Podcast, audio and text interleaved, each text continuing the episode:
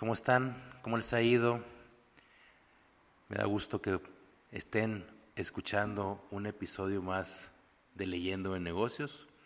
Estamos iniciando el episodio número 5.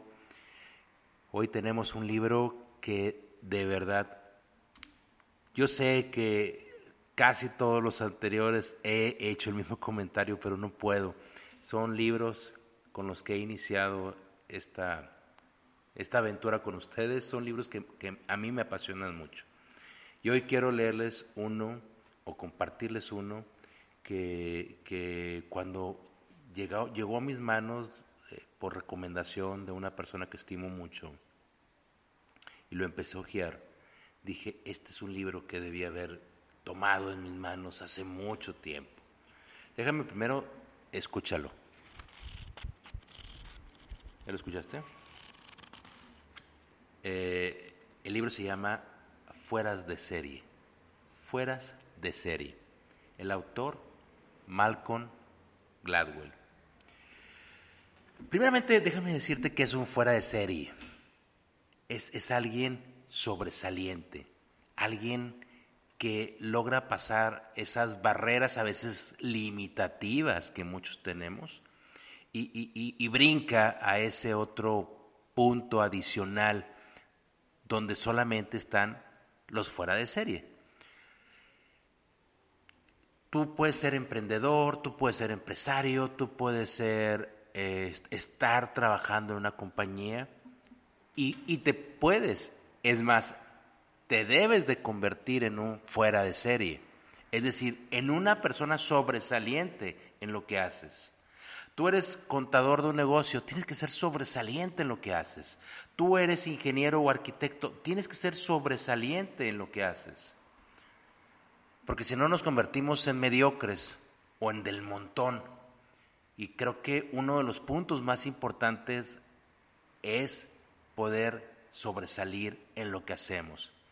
Dejar, como una vez escuché, dejar legado. Y dejar legado es, es precisamente, eh, lo, escuché en un libro que se llama Las 21 leyes eh, de liderazgo de John Maxwell. El, la 21 ley de liderazgo se llama la ley del legado. Y siempre yo pensaba que legar es, eh, es pues, cómo te recuerdan cuando ya te moriste. Y Maxwell decía que legado era todo lo que, lo que la gente hablaba de ti cuando tú no estabas. E, e, ese legado que tú dejas es importante. ¿Qué, qué, es tu diferenciador? ¿Qué es lo que quieres que se diga de ti en lo que estás haciendo? Y precisamente este libro eh, nos lleva a entender cómo es dejar este legado. Déjame, empiezo haciéndote un poquito de introducción de, este libro, que es un libro que, que se enfoca principalmente en dejarte 10 puntos por lo que Malwell, eh, Gladwell, perdón, Gladwell eh, identifica o clasifica a un fuera de serie, es decir, alguien sobresaliente. ¿Qué tiene que hacer para hacerlo? Yo no te voy a hablar de los 10 puntos que vienen en el libro. Quise dejar 7 que te quiero compartir y que creo que va, va a marcar. Primeramente, tienes que comprar ese libro, porque todos los libros que yo te estoy recomendando aquí es para que tú vayas y los compres. Pero segundo, para que al momento en que lo leas lo apliques o, o simplemente leyendo, oyendo este podcast, si algo te hace sentido, ve y aplícalo en tu lugar de trabajo, por favor. El punto número uno, vuelvo a repetir, no lo voy a hacer por capítulos, sino lo quiero hacer por puntos. Punto número uno se llama oportunidad, la oportunidad. Es decir, ¿cuándo surge la oportunidad? Cuando tú estás, cuando tú eres persistente, cuando tú eres tenaz, cuando estás al pie del cañón, cuando estás listo, cuando tú, tú requieres algo, tú levantas la mano, tú dices, yo aquí estoy. porque es importante estar en el lugar adecuado, en el tiempo adecuado, en el sitio adecuado. Oportunidad también tiene que ver con conocimiento, porque el estar en el sitio adecuado, pero que no tengas las herramientas para poder eh, cumplir las necesidades que se requieren, pues eso significa que no, no estás preparado para, para, la decisión que se va a tomar. Entonces una oportunidad tiene que venir con una preparación previa, para que cuando tú levantes la mano, tú ya estés preparado y listo para, para hacerlo. Entonces la oportunidad es buscarlo, estar listo, estar actuando para, para, para que el resultado se dé. El punto número dos, para mí, es el que se lleva la joya de la corona de este libro. El autor lo titula Las diez mil horas. Significan dedicación, trabajo y práctica. ¿Has escuchado a ese basquetbolista que se convierte en, en, el héroe de la juventud. Ese basquetbolista se levantó a las 3 de la mañana. Se levantaba a las 3 de la mañana para practicar, practicar y practicar. Las 10.000 horas tiene que ver con dedicación. Las 10.000 horas significa levántate temprano y, y da ese paso adicional. Muchas veces queremos que las cosas nos caigan del cielo y necesitamos prepararnos para cuando, cuando se da la oportunidad estar listo. Mozart, todo el mundo acordamos como Mozart como un extraordinario y un genio de la música. Mozart desde los tres años ya tocaba el piano. Pero antes de los tres años estaba pegado al papá, viendo cómo el papá estaba tocando el piano, estaba aprendiendo. Cuando empezó a tocar el piano, se las pasaba horas y horas y horas. Se convirtió en un genio del piano. Pero, pero, ese, pero esas, esas habilidades que ya tenía Mozart, las, las desarrolló en la práctica constante. Ahorita estaba, precisamente antes de grabar este podcast, estaba viendo un, un video en YouTube sobre una persona que se dedica a, a enseñar cómo eh, resolver el, el, Rubik, este juego de colores, de, de, de, de, este cubo de colores, que pues, tienes que alinear los diferentes colores, el rojo, el naranja, el amarillo, el azul, el verde, el blanco, y que queden cada uno en su lado. Eh, me la pasé media hora viendo cómo explica el cómo lo resuelve eh, paso a paso. Y tiene una metodología, cada, cada movimiento tiene un porqué.